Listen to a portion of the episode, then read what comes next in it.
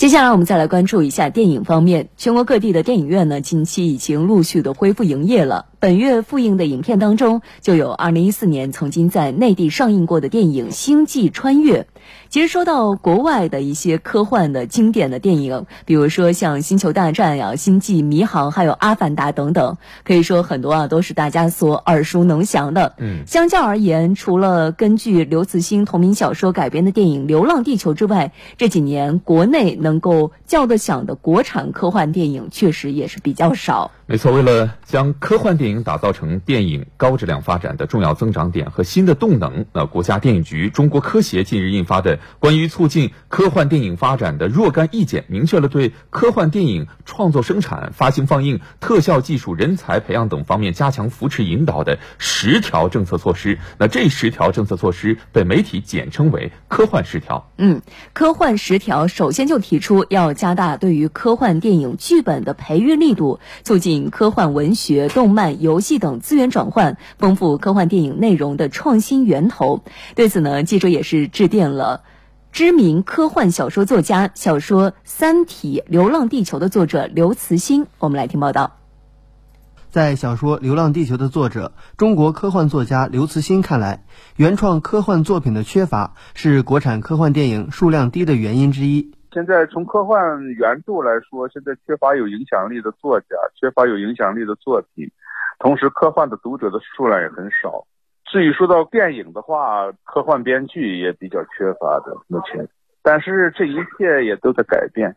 中央的十条政策出来以后，可能会促进这些方面的发展。关于促进科幻电影发展的若干意见中，明确对科幻电影创作、生产、发行、放映、特效技术、人才培养等加强扶持引导的十条政策措施，体现了国家对科幻电影的重视。刘慈欣认为，我们要建立创新型国家。科幻电影它本来就是一个具有很强烈的创新色彩的这种电影题材。另外的话，科幻艺术在现代艺术种类中，它是很重要的一部分。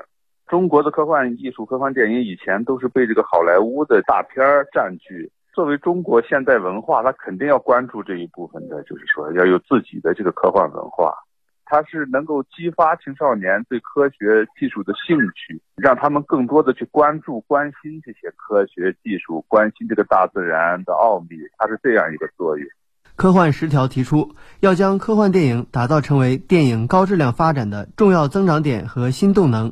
把创作优秀电影作为中心环节，推动我国由电影大国向电影强国迈进。刘慈欣认为，这也为国产科幻电影发展提供了更好的机遇。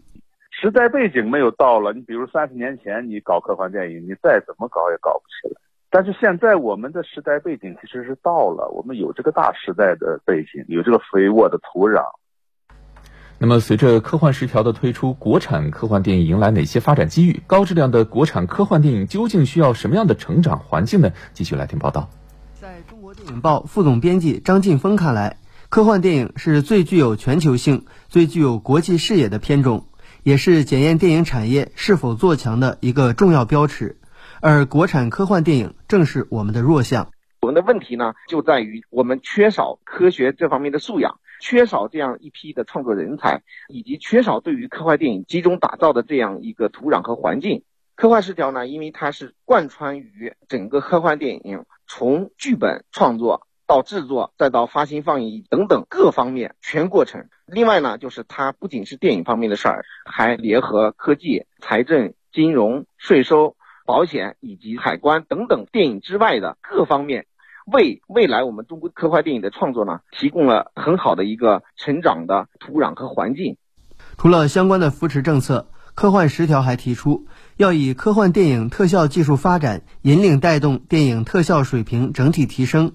张劲峰认为，除了高科技特效技术以外，好的科幻电影也离不开对前沿科技的了解以及对未来科技的想象。我觉得好的科幻电影。无论是国产的还是进口的，最重要的是有一个科技的一个支撑。也就是说，如果你对于科技目前的发展水平和未来的这个发展趋势没有足够的了解，然后呢，你就不可能创作出好的科幻电影。所以呢，我觉得科幻电影呢，未来呢，就是还是要立足于两方面，一是科幻。就是有充分的想象力，给观众一个想象力的这种巨大的一个吸引力。另外呢，就是还是要回到所有的影片本身要共同面对的课题，就是塑造好人物，讲好故事。